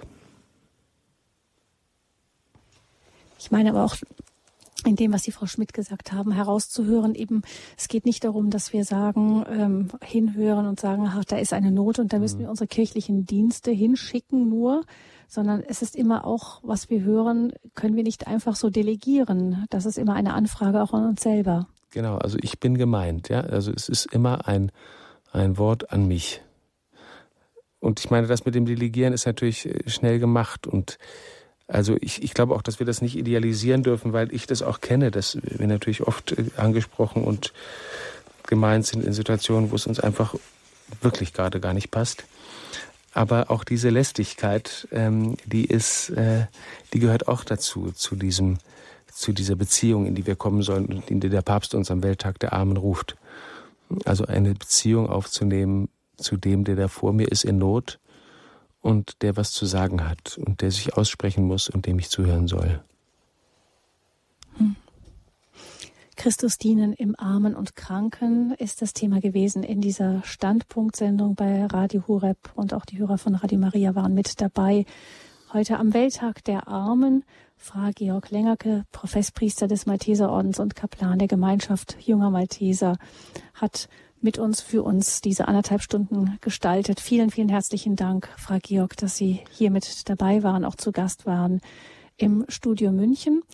Und bleibt uns noch Ihnen von Herzen Gottes Segen zu wünschen für den Aufbau der, der jungen maltesischen Lebensgemeinschaft, die gerade in München an den Start gegangen ist. Wir hoffen und freuen uns da auch weiter von Ihnen zu hören, Frau Georg. Vielen Dank. Ja, herzlichen Dank auch für den schönen Abend, das gute Gespräch, auch den Hörerinnen und Hörern und Gottes Segen auch für Sie und die Arbeit und die Kolleginnen und auf ein Wiedersehen.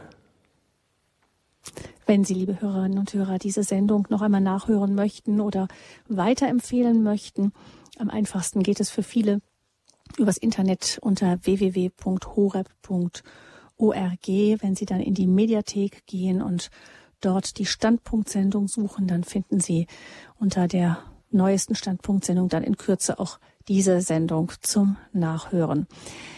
Ich bedanke mich bei Ihnen fürs Zuhören. Gabi Fröhlich ist mein Name. Ich wünsche Ihnen noch einen gesegneten Abend und dafür bitten wir auch Frau Georg Lengerke zum Abschluss dieser Sendung noch um seinen priesterlichen Segen. Ja, ich danke dir für diesen Abend und für unser Gespräch und dafür, dass du unser Leben zu deinem Leben machst in deiner Menschwerdung.